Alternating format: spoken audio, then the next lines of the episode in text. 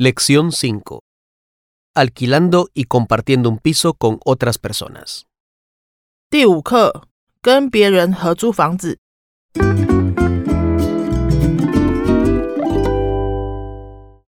一 texto 课文 Si no quieres quedarte con una familia anfitriona como Alejandra, la otra opción es alquilar un piso.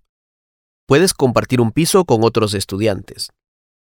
Te recomendamos buscar un piso compartido con la gente local, para poder practicar más español y conocer mejor el país.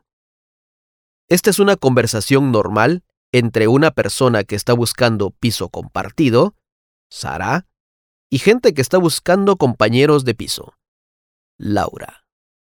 Hola, he llamado esta mañana para venir a ver un piso compartido con Laura y Paulina. Me llamo Sara. Hola, Sara.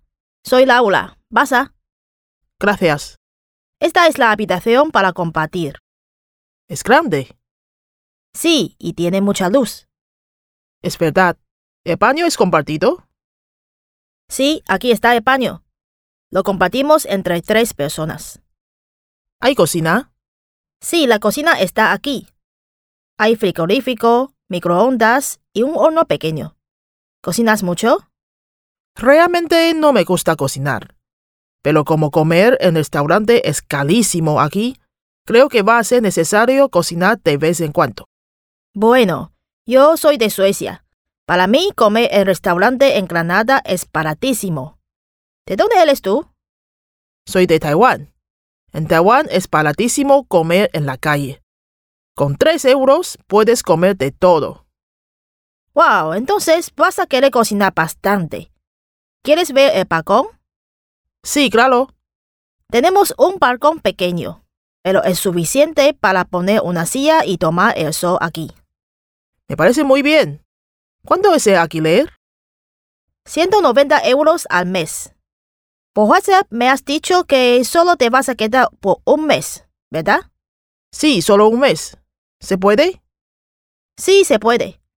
Es que la habitación ya está reservada por una chica de Holanda a partir del próximo mes. Si quieres quedarte por un mes, por nosotras está genial. ¡Qué bien! ¿El alquiler incluye agua, gas, electricidad e internet? El internet no está incluido. No hay wifi en la casa. Es que todas tenemos móvil con internet. Es verdad. Bueno, voy a ver otro piso esta tarde todavía. ¿Está bien si te confirmo esta noche? Vale, pero si alguien decide antes que tú, no te puedo asegurar la habitación, ¿eh? Entiendo. Te voy a avisar lo más pronto posible. Venga, hasta luego. Hasta luego.